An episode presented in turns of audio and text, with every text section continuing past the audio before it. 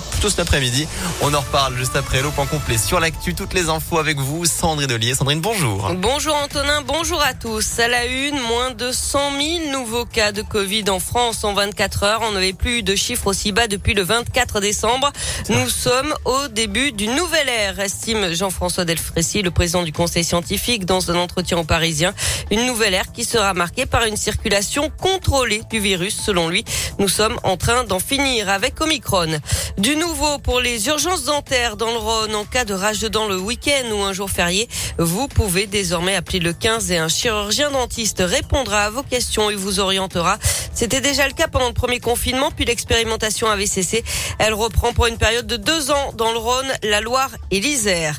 Un mouvement social dans les prisons. Aujourd'hui, les agents réclament des augmentations de salaire et ils vont bloquer les entrées et sorties des centres pénitentiaires. À Saint-Quentin-Falavier, ils laisseront quand même passer le convoi qui doit amener Nordal Lelandais aux assises de l'Isère pour l'avant-dernière journée de son procès. Et puis, c'est la fin d'un long feuilleton judiciaire. Peu près de neuf ans de procédure. L'affaire Fiona est définitivement terminée. La Cour de cassation a rejeté hier le pourvoi de Cécile Bourgeon, la mère de la fillette. Elle avait été condamnée à Lyon à 20 ans de réclusion criminelle, 18 ans pour son compagnon d'époque, Berkan Maclouf, des condamnations qui sont donc désormais définitives. Le couple avait été jugé pour avoir porté des coups mortels sur la petite Fiona, 5 ans. En 2013, à Clermont-Ferrand, son corps n'a jamais été retrouvé. À Villefranche, un policier condamné à 5 mois de prison avec sursis. Il avait grièvement blessé une de ses collègues en octobre 2016, croyant son arme déchargée.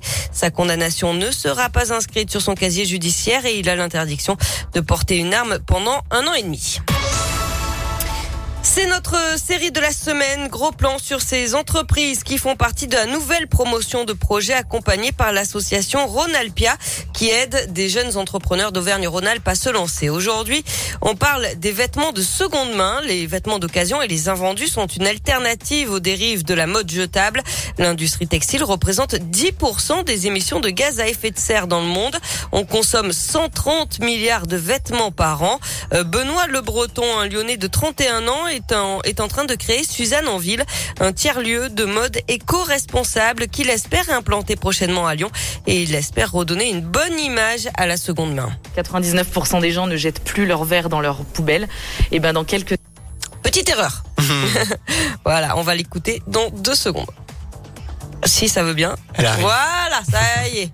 La seconde main, pour moi, c'était une option personnelle d'abord pour euh, acheter mes vêtements, des choses comme ça. Et après, je me suis dit, bah, pourquoi pas le développer en fait euh, pour euh, qu'on consomme mieux et que d'avoir un impact positif. Voilà, le but c'est que on s'amuse, aussi de casser un peu cette ce préjugé qu'on peut avoir sur la seconde main de, boutiques un peu sombres avec des vêtements sales. Le but c'est vraiment de démonter ça et de faire un lieu joyeux, convivial et de montrer qu'on peut s'amuser aussi avec des vêtements de, de seconde main. Et Suzanne en ville serait une boutique non genrée de vêtements et d'accessoires avec un service de retouche et un espace café avec des expositions, des conférences et des ateliers découvertes. Du sport, pour vous rappeler la victoire de l'Asvel hier en huitième de finale de la Coupe de France de basket et Villeurbanne ont battu logiquement Vichy Clermont, club de Pro B, 90 à 70. Et puis un mot des JO de Pékin, Élisée Roy, Kevin Roland qui s'est qualifié pour la finale du halfpipe. C'est du free, du ski freestyle. Il termine dixième des qualifications. La finale, ce sera samedi. Vous voyez, Sandrine, hop